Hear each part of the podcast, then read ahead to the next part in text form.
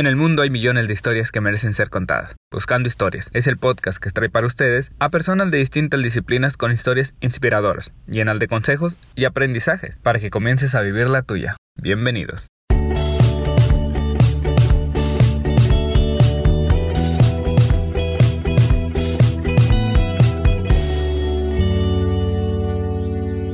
Amigos, les habla Gabriel Navarro, bienvenidos a otro episodio de Buscando Historias. Nuestro invitado en este episodio es Germán Urrego, él es un joven colombiano que vive en Estados Unidos, es fundador y CEO de Unividoc, una plataforma tecnomédica que asista a hispanos en su salud a precios razonables. Ahorita vamos a platicar un poquito de, la plataforma y de la historia de Germán. Así que pues bienvenido Germán. No, muchas gracias por tenerme aquí en su podcast. No, gracias a ti por, por atreverte a venir a contar tu historia y pues vamos a eso, ¿no? ¿Cómo, cómo inicia tu historia? ¿Cómo inicia tu pasión por, por emprender? ¿Cómo surge esa idea de, de emprender? No sé si con Unividoc o desde antes en Colombia. Cuéntanos un poquito. Eh, bueno, yo pienso que realmente siempre ha sido como, ha estado ahí. Eh, antes, antes de Unividoc, yo ya trabajaba en otros proyectos, siempre como independiente, eh, ayudando a personas eh, eh, en negocios pequeños. tuve una empresa en, que vendía cosas en internet que pues, pues gracias a Dios me fue muy bien y luego fui transicionando hasta cuando ya un día en Estados Unidos en el 2015 me dio una enfermedad en mi estómago y como era indocumentado, en ese tiempo ya llevaba 15, 15 años indocumentado en Estados Unidos. Eh, me dio una enfermedad en mi estómago, fue a que me atendieran eh, en una clínica y me negaron servicios de salud por ser indocumentado. Entonces, pues imagínense, fue algo grave, eh, pues no me, negaron el servicio de salud y entonces de ese momento, pues me dio tristeza, hasta me puse a llorar y, y todas esas vainas. En ese momento fue más o menos en el que yo abrí los ojos y dije, hasta de rabia yo dije, pues voy a crear como la red de médicos eh, de habla hispana más grande del mundo, pero fue como un dicho, no fue algo más como más como concreto, pero lo dije yo como, como de rabia. Entonces, y después me puse a investigar como dónde alguien me podía atender y pues realmente aquí en Estados Unidos, eh, cuando uno es indocumentado, es muy limitado a las cosas que uno puede hacer. Entonces, nada, eh, pasó el tiempo, empecé otras compañías, vendía en internet, X, Y, Z, hasta que un día tuve, eh, yo tenía otra empresa de telemedicina, pero en inglés, ya conectando médicos y pacientes, pero en inglés. Y un día yo me dije, me puse a pensar y yo dije, pues, me parece como bobo de mi parte eh, hacer una aplicación cuando hay millones de aplicaciones que hacen lo mismo en inglés, ayudando a las mismas personas. Y me dio por googlear lo mismo, pero en español. Y cuando lo googleé, pues no había nada, literalmente. Entonces, empezamos a, empecé yo a hacer esto y pues así fue que nació Univido y nuestra misión es crear algo más, un acceso y algo más fácil y amigable para los hispanos 100% en español, eh, aquí en Estados Unidos, pero es una aplicación universal. Eh, la tuvimos que crear desde cero, o sea, ha sido un trabajo muy duro, pero pues ahí vamos. Eh, y nuestra visión es crear el network desde el principio, como te dije, crear la red más grande de doctores que hablan español en el mundo. y pues eso es lo que yo me levanto todos los días pensando y pues eso es lo que vamos a hacer en, 5 o 10 años, tenemos una visión a, a, largo plazo eh, y pues ahí vamos, de a poquito a poquito. ¿En qué año arrancaron como Univido? Eh, no, pues realmente la idea, eh, cuando me negaron los servicios de salud aquí en Estados Unidos fue en el 2015. Okay. Eh, cuando, cuando ya empecé como a decir, no, sabes que voy a, a tratar de hacer algo, no, también tenía miedo en empezar algo en español porque todavía era indocumentado. Entonces, hasta que un día yo dije, no, pues de mala, si soy indocumentado, pues me vale huevo, porque la gente necesita ayuda. Entonces, eh, eh, incorporé una compañía aquí en Tucson, Arizona, Univido, todo como fue eh, encontrar a mi cofundador, todo era un parcero del alma, que lo quiero mucho, y no, y ya luego en el, en el, 2000, en el 2018 también nos aceptaron un acelerador donde nos dieron una inversión y pues ya llegando eh, aquí en el 2019 que pasó lo de 2019 hicimos pues ya bastantes eh, como asociaciones y seguimos validando el modelo de negocio y todas esas vainas. Y ahora por lo del COVID-19 eh, pues ahí vamos, se han metido bastantes personas, abrieron cuentas y, pues ya estamos conectando literalmente hispanos con médicos en, en casi cinco países de Latinoamérica. Órale, qué, qué genial. Y bueno, regresando un poquito al 2015, cuando tuviste ese inconveniente, ¿cómo, cómo pudiste resolverlo? O sea, si, si te habían negado la atención, o sea, ¿cómo, ¿cómo pudiste aliviar tu dolor? No, pues realmente yo digo que fueron cosas del destino, que Diosito me dio oportunidades de seguir dándole, porque realmente nunca me atendieron. Ok, no, no, no. Nunca me atendieron. Me dio una infección. Ok, no, no, no. Sí, sí, cuéntame. Eh, eh, me, dio, pues, me dio una infección que, la, menos mal que pues no se agravó, pero esa infección pudo haber terminado en un cáncer si no se hubiera, digamos, quitado. Entonces, por ejemplo, lo chistoso fue que cuando ya, eh, pues, hasta me dio un poquito de depresión y todo, porque me negaron y me dijeron que no, pues esto puede desarrollarse a esto, pero nunca me atendieron. Entonces, lo chistoso es que cuando ya cogí los documentos, eh, me volví residente pues de aquí a Estados Unidos. Eh, gracias a Dios que pues ya vivía aquí en Arizona y se me dio la grande idea de, decir, no, pues a lo mejor podemos ir a México y ahí pues alguien me puede ayudar. Y ahí fue cuando me mandé a hacer los exámenes y todo y no tenía nada. O sea que literalmente me curé yo solito, pues la vida me curó. Ok, pues bueno, menos mal. Sí, sí. Ok, y, y, entonces ahorita, como a cuántas personas han ayudado, cuántos médicos se han incorporado, no sé si nos puedes contar un poquito ahí si tienes el dato. Sí, sí, sí tengo el dato, es un poquito ya como más privado porque eh, son cosas de que no podemos revelar, eh, digamos, eh, información, digamos, bien a detalle, pero para un ejemplo, literalmente en un mes casi 500 personas se metieron y abrieron cuentas.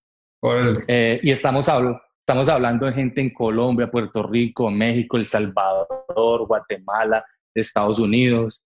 En médicos nos siguen mandando eh, eh, requisitos para ser miembros. Eh, también tenemos reuniones. Ayer tuve una reunión con, con una institución que está usando tecnología para incorporar los médicos que tienen y pues la tecnología que nosotros tenemos es bastante robusta para que tengan pues como una mejor idea es haz de cuenta que nosotros creamos un, un marketplace como Uber y tenemos literalmente las mismas funcionalidades de Uber, pero para conectar un médico con un paciente virtualmente.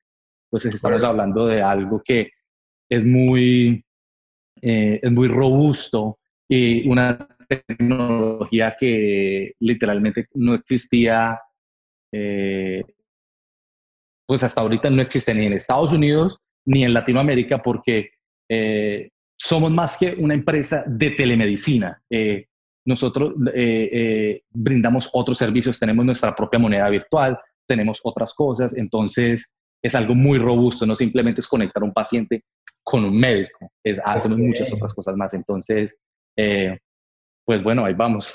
Órale, y entonces, a ver, por ejemplo, yo estoy en México, si yo quiero no sé, tengo algún padecimiento, algo que quiero saber, ¿puedo hacerlo o tengo que estar en Estados Unidos para, para poder acceder al servicio? Eh, no, es algo universal. Eh, desde el principio yo dije que si iba a hacer algo, iba a hacer algo universal porque yo también, eh, desde que me negaron el servicio de salud aquí en Estados Unidos y el pequeño estudio y investigaciones que hice, me di cuenta que hasta el sistema de salud desde México, Colombia, todos los países de Latinoamérica, no es que sea muy bueno. Entonces, yo dije, si vamos a hacer algo, vamos a tratar de ayudar pues a la gente bien, ayudarlas bien. Entonces, por eso creamos un sistema universal que no tiene límites. Eh, por ejemplo, otra cosa que tuvimos que pensar es que, que tuvimos que pensar es que, digamos, en Estados Unidos, la batalla en el sistema de salud que tienen los hispanos con el sistema de salud aquí en Estados Unidos ya está perdida. ¿Por qué? ¿A, qué me refiero? En Estados Unidos eh, casi nomás el 2 a 3% de médicos hablan español. O sea que por muy buena que sea la tecnología de nosotros, o así hayan mil compañías como la que tenemos nosotros, ayudándolo no se va a solucionar el problema porque no hay doctores que hablen español. Entonces, no hay muchos doctores que hablan español, entonces por eso también yo me incentivé a crear una plataforma que sea universal, donde si usted está en Estados Unidos, usted puede conectarse con un médico en su país de origen que habla español y entiende su cultura. Y usted va, por ejemplo, usted se mete a un video que usted vive aquí en Estados Unidos, usted se mete y usted mira al médico con la banderita de México, usted va a querer hablar con ese médico. Entonces, porque usted ya se identificó nada más con la banderita. ese médico va a tener su, su habla su, idioma, su idiomismo, eh, mejor dicho, lo va, a, lo va a, usted se va a integrar con esa persona y lo va a sentir porque es de su patria. Eso, eso es lo que queremos nosotros los hispanos. Ahora, eh, esa es una forma. También aquí en Estados Unidos somos socios del 98% de farmacias, aquí en Estados Unidos, donde un médico puede dar una prescripción al paciente que está aquí y se la manda directamente a la farmacia. Y, pues así, si quiere una prescripción.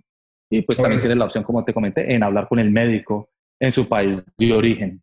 Algo universal, que no tiene, no tiene barreras ni fronteras. No creo, no creo en las fronteras ni en las paredes que, dividen a la gente. Genial. Oye, ¿y no han tenido problemas con, con alguna legislación de algún país que los quiera limitar de, de alguna manera por, por, estar, digamos, hablando de medicina?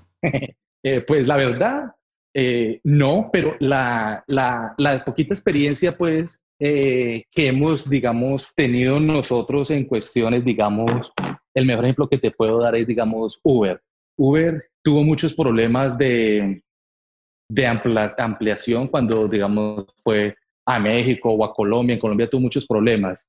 Entonces, lo que estamos haciendo nosotros es, como más o menos nosotros tenemos la misma mentalidad y estamos haciendo los mismos errores que cometió Uber para evitar, no sé, cinco años después de hoy que vengan y nos digan, ah, pero no, esto no se puede hacer, nosotros ya lo estamos haciendo. Okay. O sea, nosotros tenemos en cada país tenemos y vamos a, nos estamos adelantando al futuro, estamos prediciendo lo que puede pasar y lo estamos resolviendo desde ahorita para ir, para ir haciendo, para evitar problemas. Y también algo que hicimos desde el principio es que, o, lo que hice yo es que yo me fui pues, país por país en Latinoamérica y estudié todo lo que existe en cuestión de tecnología que se puede hacer, en cuestión de conectar a un médico con un paciente eh, eh, virtualmente, y acomodamos la aplicación para que siga aquellas legislaciones como en Latinoamérica y en Estados Unidos. Órale, perfecto. Pues qué, qué genial que, te, que se estén anticipando y, pues qué mejor que tomar ejemplos de, de, grandes compañías, ¿no? Así que pues qué bueno. Oye, ¿y eh, qué es algo que tardaste tú mucho en aprender y, te hubiera gustado haberlo aprendido antes? Algo que, no sé, a lo mejor cuando ibas iniciando, algo que te hubiera gustado saber. Oh, sí, sí, claro.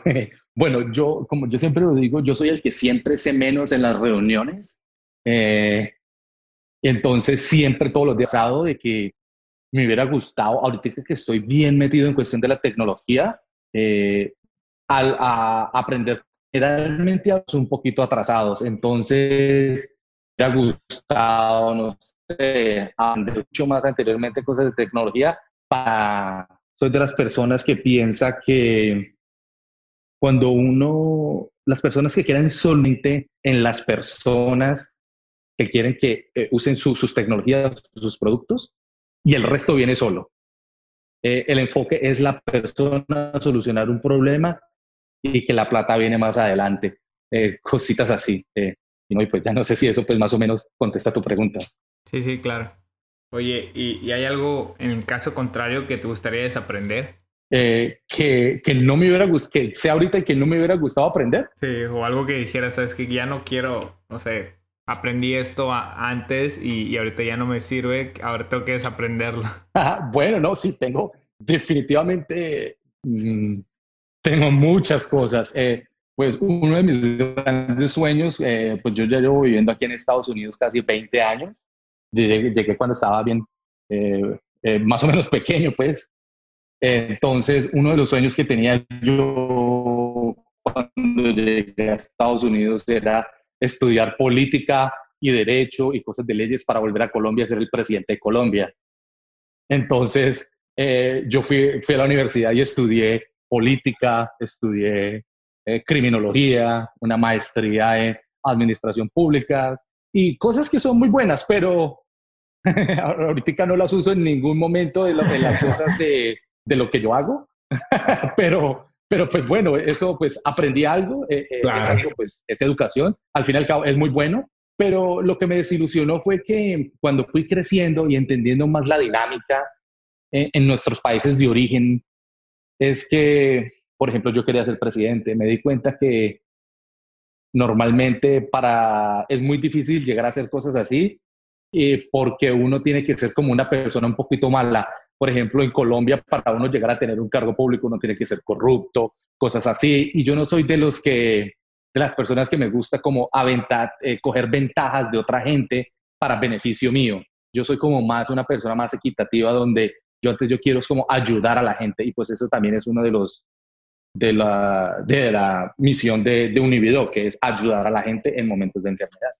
por eso Univido me apasiona mucho y, y, y, sí, eso fue algo que, que hice en el pasado, pero pues no es que me arrepienta, pero si, me, si, si volviera hacia atrás hubiera escogido tecnología. Sí, sí, claro. Pero bueno, al final de cuentas, eh, eh, ese tipo de, decisiones son las que te tienen ahora aquí, ¿no? A lo mejor si no lo hubieras hecho así, no estuvieras donde estás hoy. Exactamente, sí, exactamente. Y bueno, ¿qué, qué consejo le puedes dar a aquellas personas que, que quieren aspirar a, a, lo mismo que tú, ya sea que quieran emprender algún negocio o que quieran dedicarse a la medicina, ayudar a otras personas? algo que les puedas dar tú, que les puedas aconsejar de, de la experiencia que has tenido con Unividoc y, y, en, y emprendiendo en general. Bueno, listo, no, sí, esto, a ver, a ver. parece para, para cometer muchos errores, porque en esto uno mantiene cometiendo errores, eh, uno mantiene aprendiendo, mejorando eh, y, cositas así. Pero ahora, por ejemplo, digamos, en el momento en el que estamos, eh, digamos, en un individuo que están pasando consultaciones y todas así, esas cosas, eh, yo diría que uno tiene que enfocarse realmente en, en tratar de resolver problemas. Eh, nosotros mismos como emprendedores eh, nos tendemos a engañar en cosas que nosotros creemos que puede solucionar un problema y eso es algo un poco grave. Uno tiene que enfocarse bien desde el principio con las personas que usted cree que usted quiere ayudar y de pronto solucionarles el problema a ellas y, interactuar con ellos desde el principio. No crear algo y después empezar a interactuar con ellos después de que usted lo tiene, lo tenga. Por ejemplo, lo que hice yo al principio con Univido, sin nada de tecnología, fue que yo empecé a interactuar, a con las personas que yo pensé que iban a ser mis usuarios. Entonces empecé a aprender, a aprender de ellos, hablar con ellos más de lo que yo pensé que ya sabía. Por ejemplo, Unibicoin, eh, nuestro método de pago virtual que es universal, yo fui indocumentado y yo no, yo no tenía derecho a tener una tarjeta de débito con un banco, pero a mí no se me había ocurrido hasta cuando una persona que usó Unividoc me dijo, oiga, y esto me parece muy bueno, pero ¿cómo pago si yo no tengo una tarjeta para pagar? Porque era indocumentado. Entonces, si no hubiera tenido las interacciones con estas personas, no hubiéramos llegado, digamos, a de pronto ahora solucionar ahora otro problema más grande que tenemos nosotros los hispanos, que es en cuestión de pagar. Si es indocumentado, no tiene cómo pagar. Y lo hicimos universal, o sea que si yo estoy acá, yo te puedo mandar Unibicoins a México y tú puedes pagar las consultas de Unividoc con los Unibicoins allá en México, viendo un médico virtual en México. Y, y entonces, eh, bueno, el consejo es hablen con las, eh, interactúen con las personas que ustedes creen que le van a cobrar su producto porque van a, van a aprender demasiado. Y ya, no rendirse, seguirle dando. Eh, nosotros pues diariamente le damos, aprendemos todos los días, como, como te digo.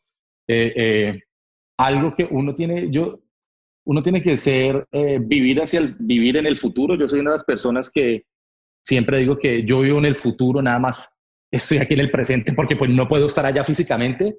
Entonces, por ejemplo, eh, nosotros, yo siempre trato de, avanzar en cuestiones de, como te comentaba, en, brindar valor, valor a las personas que vayan a usar Unividoc en el futuro, las que vayan a usar a, a, en estos momentos.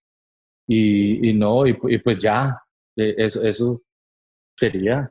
Genial. Y ¿Tuviste miedos al iniciar, al arrancar con, con tu emprendimiento? Eh, eso era otra cosa que, que iba a añadir. Eh, la verdad, la verdad, mi personalidad eh, no es de los que pienso y luego hago. Yo mi personalidad es más de los que, fue madre, ya lo hice, me equivoqué, ay, fue madre, se armó un problema, pero ya lo hice, o sea que ya está hecho. Vamos a arreglarlo o si quedó bien, pues quedó bien. O sea, yo primero me lanzo y después hago las preguntas. ¿Me entiendes? O sea que eso, eso, eh, o sea, eso tiene como un nivel de riesgo, pero generalmente hablando, eh, yo diría que es, tiene mucho beneficio. Te puedo dar un ejemplo. Por ejemplo, eh, antes, pone cuidado a eso, antes de nosotros llegar a tener una plataforma como la que ya tenemos más o menos ahorita, ya éramos socios del 98% de las farmacias de Estados Unidos y ni siquiera teníamos ni una plataforma. ¿Por qué? Porque yo dije, yo dije, no, pues la plataforma me va a tomar más o menos este tiempo, validamos esto, pero ¿qué tal que pase un año, algo así, y después esta gente diga que no, que porque ya se hizo con otra persona? Entonces yo los llamé y me, dije, y me hicieron unas entrevistas, eh, yo les dije, sí, tenemos esto, esto, esto y esto, pero no teníamos nada tenía yo que, tenía, tenía yo que, teníamos que pagarle una asociación a estas farmacéuticas y, y yo les dije, oiga, pero colabórenme, nosotros estamos ayudando a, a, esta comunidad hispana que literalmente nadie nos ayuda, por favor, colabórenos, ¿en, qué nos, ¿cómo nos podemos ayudar? Y literalmente quitaron lo que yo tenía que pagar mensual por los próximos cinco años, que era un platal, y somos ahorita la única compañía que está en ese, en ese, como en esa asociación con ellos. Y cuando hicimos, lo firmamos los documentos, bueno, valga la redundancia, ellos creían que teníamos una compañía y no, no teníamos ni el dominio. Qué genial. Entonces, eh, si ve, otro ejemplo fue una cosa con PayPal eh, para, para hacer eh, pagos.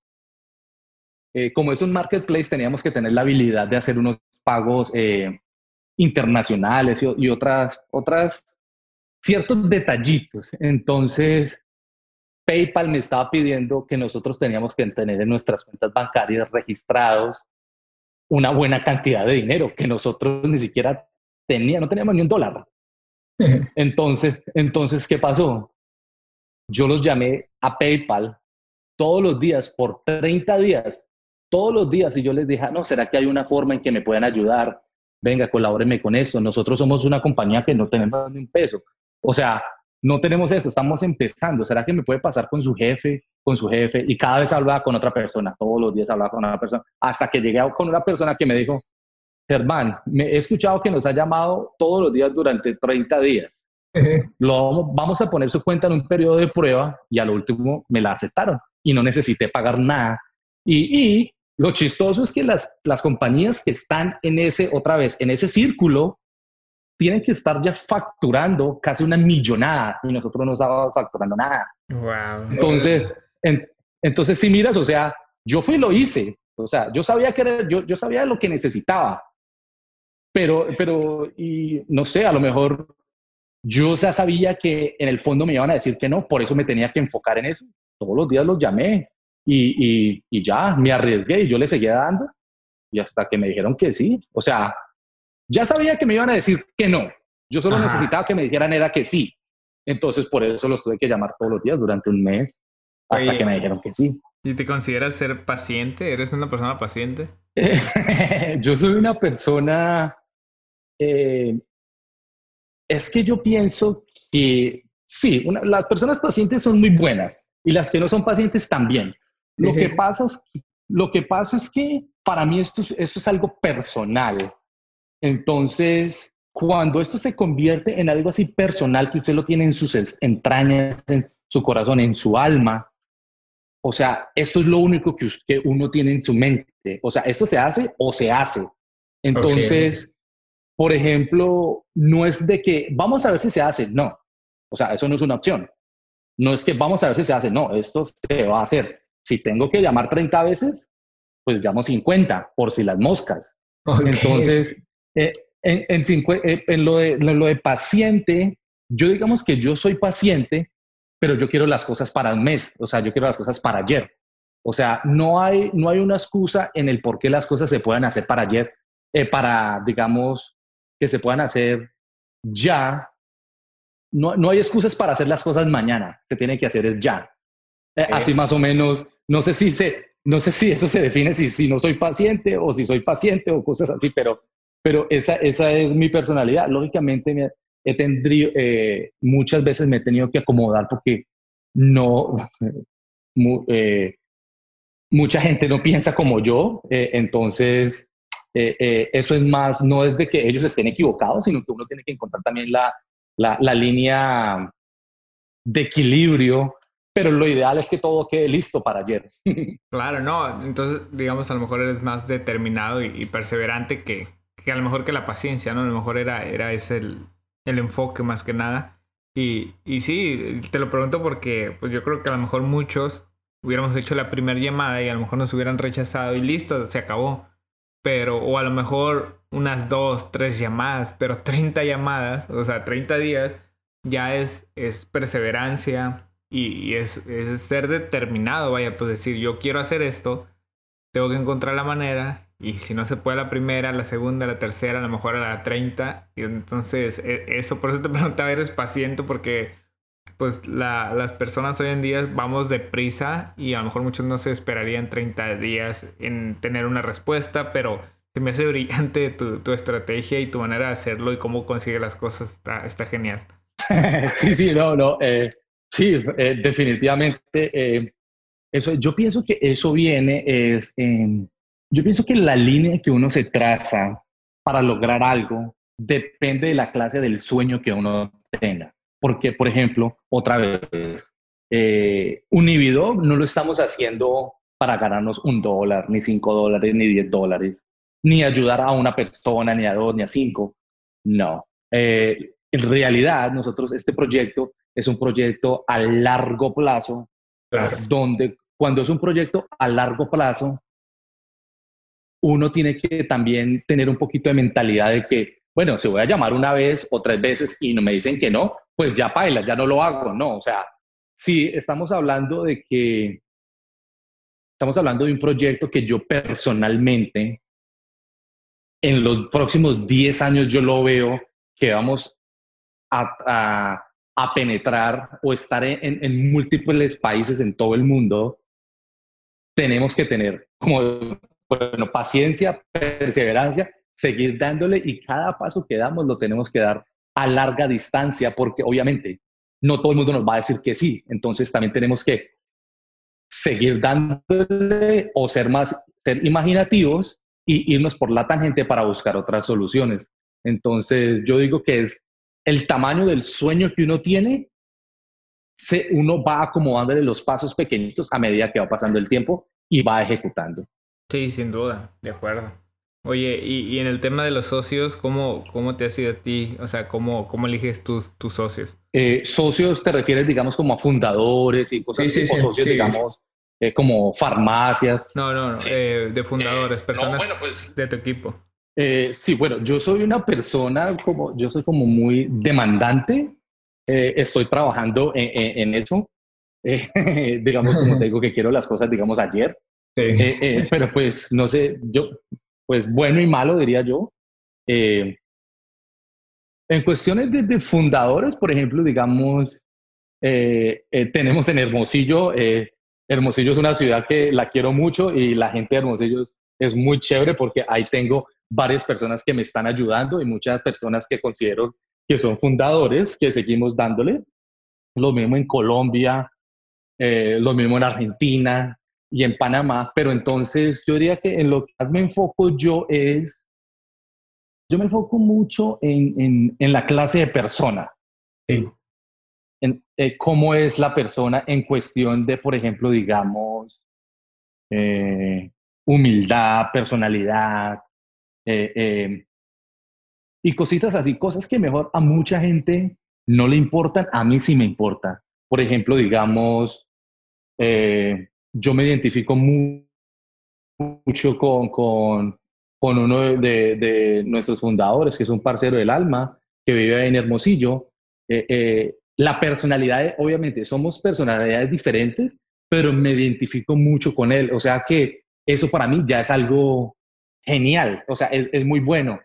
Así de pronto, digamos, haya otras personas que sean mejores que él en lo que él haga, a mí no me importa, con tal de que haya una armonía y la personalidad de él alinee con las demás y así uno eh, pueda crecer eh, eh, internamente y la compañía, para mí él es el perfecto. ¿Sí me entiendes?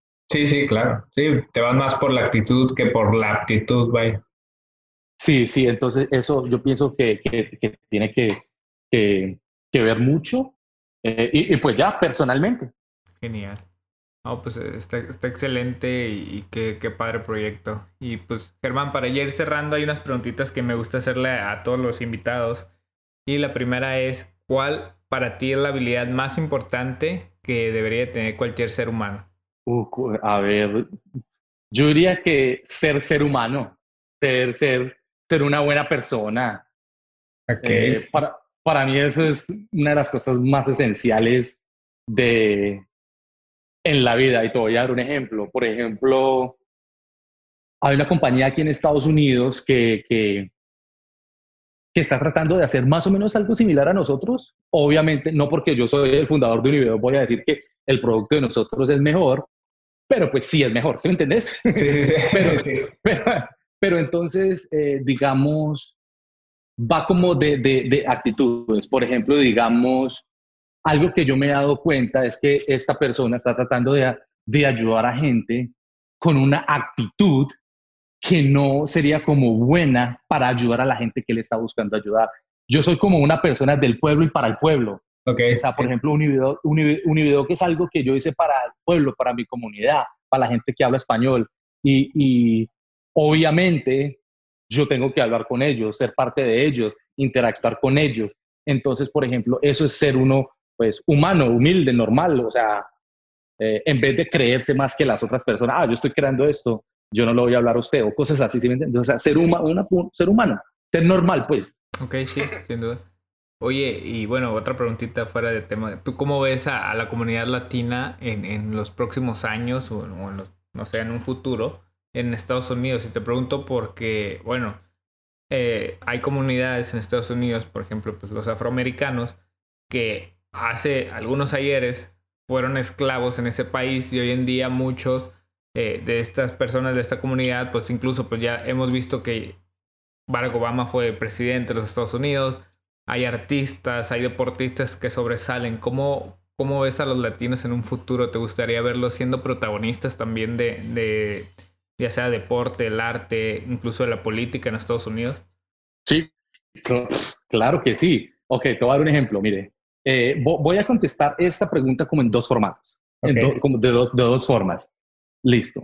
En estos momentos, pues somos una comunidad que es bastante eh, grande, vamos a decir, eh, generalmente hablando como 60 millones de, de, aquí en Estados Unidos, en el cual 40 millones 20, está dividida como en tres factores. 20 millones hablan español al 100% y no hablan inglés. Otros 20 millones hablan inglés y español, pero cuando se tratan de ver un médico prefieren hablar en español. Los otros 20, no, los otros 20 que componen los 60 solo hablan inglés. Entonces, bueno, listo. Ahora eso, vamos a hablar que todos en este momento, obviamente estamos luchando por un place, por, por, porque se nos reconozca algo aquí en Estados Unidos, porque pues somos eh, una comunidad que estamos creciendo. Pero eh, la gente lo que está pasando es que está peleando por el ya. Yo pienso que lo que tenemos que enfocarnos es en el pelear en el futuro, porque en el futuro vamos a literal, literalmente, en el 2050 vamos a hacer la segunda, vamos a, no me acuerdo exactamente el porcentaje de hispanos que va a estar en Estados Unidos y literalmente nada aquí en Estados Unidos está acondicionado o diseñado para soportar toda esa cantidad de hispanos de los que tenemos ahorita ni de los que vamos a tener en 10, 15, 20 años desde hoy. Por eso también Unividoc es un marketplace donde está diseñado en el, en el, en el long run para que aquí a 15 años pueda soportar todos los hispanos que vamos a estar aquí en Estados Unidos, pero el, el, ¿dónde vamos a estar? Yo pienso que para enfocarnos en tecnología deberíamos de empezar a enfocarnos en el futuro y diseñar eh, herramientas o, soluciones que se enfoquen hacia el futuro para, para solventar o, por ejemplo, alivianar los problemas que se nos van a venir a futuro, porque vamos a hacer muchos. Claro. El, el de ahorita, eh, o sea, los problemas que tenemos ahorita, pues están bien. Pero ahora imagínate los problemas que tenemos ahorita, 20 años de, hablando 20 años desde hoy. O sea, van a ser más grandes los problemas y vamos a hacer más plata. Vamos a hacer eh, eh, más, más grande el problema y más, y más personas. O sea que tenemos que empezar a crear soluciones para, hacer, para acomodarnos hacia el futuro. No sé si eso contesta la pregunta, pero bueno, ahí vamos. Sí, no, qué gran visión tienes ahí de, de, la comunidad, sí, sin duda, pues va a crecer y, y, no, yo creo que muchos no lo ven así, ¿no? No lo ven como una posibilidad de, de resolver problemas. Obviamente dentro de esto pues van implícitos oportunidades de negocios y oportunidades de, laborales y demás. O sea, es un mundo de, oportunidades el que se está abriendo ahí y que muchos no lo ven, ¿no? Entonces, qué, qué buena visión tienes ahí. Sí, no, no. Eh, eh, otra cosa que, por ejemplo, eh, mucha gente tampoco mira es que así vivamos en Estados Unidos, negocios, grandes empresas de tecnología se pueden crear en español. Yo tengo muchos amigos en tecnología que ni siquiera hablan inglés, y empezaron compañías en inglés porque piensan que el mejor mercado es la gente que habla inglés.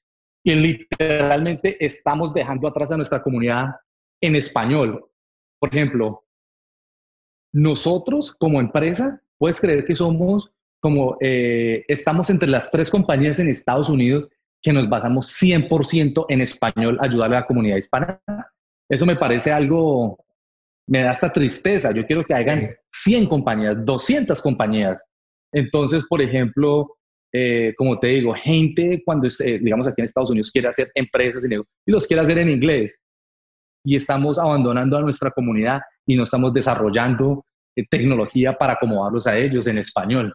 Entonces es un mercado literalmente abierto y pues no estamos ayudando a nuestra propia comunidad. Exacto, y, es una comunidad grande, ¿no? igual hace algún tiempo tuve a un invitado aquí que él tiene una plataforma de, de béisbol, él, habla sobre béisbol de las grandes ligas, él es cubano, y pues decidió crear una plataforma para generar contenido en español, algo que pues es súper común, a los latinos nos encanta el béisbol, sobre todo los caribeños, entonces de hablar de béisbol es muy común, pero crear una plataforma. Digo, hoy en día a lo mejor ya, ya hay más, ¿no? Pero hace algunos años muy pocas personas pensaban en hacerlo. A él se le ocurrió y hoy está súper bien posicionado solo por crear contenido en español. Siendo que a muchos nos, nos encanta el, el, béisbol, ¿no? Entonces, eh, o sea, es un ejemplo nada más, así como la salud. O sea, todos vamos a necesitar de alguna u otra manera que nos atendamos por algún problema de salud. Entonces, si hay alguien como ustedes que lo hacen en español, si yo lo requiero, igual como tú dices, voy a preferir que me atiendan en español que, en inglés, ¿no? Entonces ahí es una oportunidad. Qué genial. Eh, eh, es, exactamente. Y una de las cosas que eh, realmente a mí me da un poquito otra vez, estamos dejando atrás a nuestra comunidad. no, o sea, no hay nada, literalmente las cosas diseñadas y creadas pensando en nosotros los hispanos aquí en Estados Unidos, las puedo contar con la palma, con los dedos de mi mano.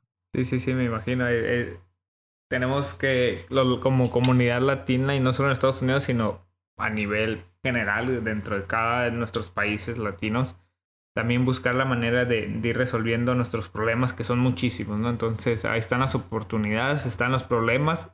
Ahora falta que, que llegue alguien con una gran visión, así como la tienes tú, y empecemos a resolverlos, ¿no? Sí, sí, no, esa, esa, esa es la idea, siempre tratar de, de ayudar a la gente y de, no, hay, podemos crear soluciones que, eh, que ayuden a personas en todo el mundo. O sea, esa, esa, esa, es la intención. No hay necesidad de pensar en el, en el, en el vecindario. O sea, es muy bueno pensar en el vecindario, pero también podemos eh, extender nuestra forma de pensar, o sea, internacional. Viva yo en Estados Unidos, en México o en Colombia. O sea, eh, sería algo bueno, que mucha gente no tiene en mente. Exacto. Oye, Germán, ¿y alguna recomendación que puedas hacernos? Ya sea si te gusta leer algún libro, escuchar podcast, ver película, serie, algo que, a ti te guste y que pudieras recomendarnos. Eh, sí, yo soy, eh, A ver, a ver. Yo tengo algo que no sé si, a mí me parece muy extraño. Entonces, eh, yo personalmente, eso que yo hago me parece muy extraño. No sé si otra gente lo hace. Eh, a mí me gusta prepararme. ¿En qué sentido y por qué? Yo siempre tengo la mentalidad y me ha beneficiado mucho pensar de esta manera. Yo siempre creo que yo soy el que sé menos en las conversaciones. No sé si usted sabe que hay un dicho aquí en inglés que eh, hay dos clases de personas, o es el que sabe más en, la, entrevista o en el cuarto, o es el que sabe menos o es el que sabe más. Y si usted es el que sabe más, se tiene que salir del cuarto y tratar de, para usted aprender, tiene que meterse en otro cuarto donde sepa menos para aprender más. ¿Sí me entiendes? es como un dicho en inglés. Entonces, yo siempre me he dicho eso a mí mismo. Yo soy siempre soy la persona que sé menos en las reuniones. Pero entonces ahí no termina, ahí no termina lo que yo hago. Entonces, ¿qué pasa? Eso en mí genera un hambre de querer aprender más. Entonces, antes de la reunión, yo ya me he leído todos los libros que tenga que leerme sobre lo que se va a tratar aquella cosa para tratar de, de mejorar el entendimiento. Por ejemplo, yo, yo he tenido reuniones con directores de hospitales, dueños de clínicas, de 100 médicos, eh, médicos aquí, médicos allá, en Latinoamérica, Colombia, México, Puerto Rico, Estados Unidos. Y yo no soy médico. O sea, o sea yo, yo no sé, yo no sé, yo, yo, no sabía, yo creé mi propia página de internet, yo no sabía, yo no sabía hacer nada de desarrollo. Yo fui a YouTube, aprendí y la hice yo mismo. O sea, que es como el hambre de aprender y de querer mejorar. Eso es lo que, lo que me ha llevado en el, en el que yo, yo siempre soy el que menos sé, pero siempre soy el que tengo más hambre de aprender. Ok, sí, sí, genial. ¿A quién admiras, Germán? Oh, ¿A quién admiro? Eh, eh, ¿Tecnología o generalmente? En general. Sí, en general, ¿a quién admiras? Sí, en, general, bueno, eh, bueno, para uno de, mis grandes ídolos eh, pues es Abraham Lincoln, el, el, que fue presidente de Estados Unidos. Eh, ese es uno. Eh, Elon Musk, el típico que todo el mundo en tecnología como que admira. Elon Musk, Steve Jobs y, y así personajes así.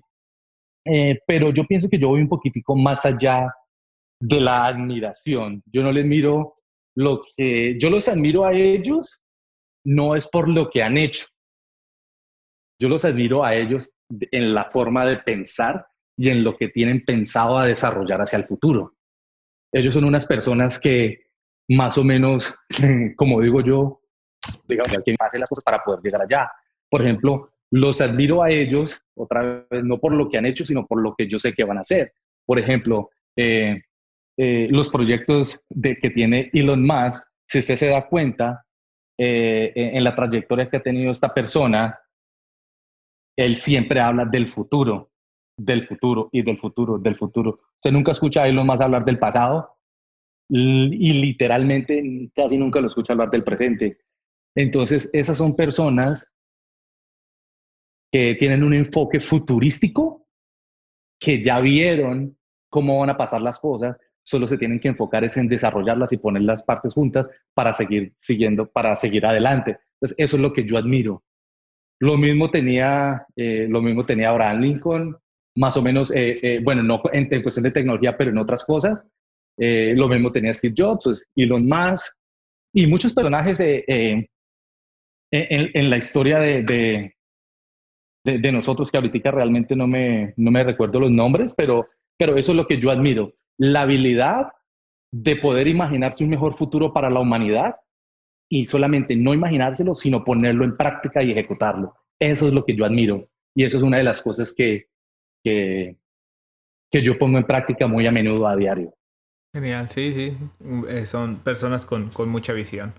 Oye, y, ya para terminar, por favor, compártenos tus redes sociales, medios de contacto, donde te pueden encontrar. Ah, sí, sí, claro. Eh, eh, si se trata de Unividoc, eh, pues es unividoc.com y pues nuestras redes sociales es todo lo que se trate de redes sociales Unividoc, Instagram, Facebook, eh, Twitter, eh, arroba unividoc.com. también a mí me pueden contactar personalmente si tienen preguntas.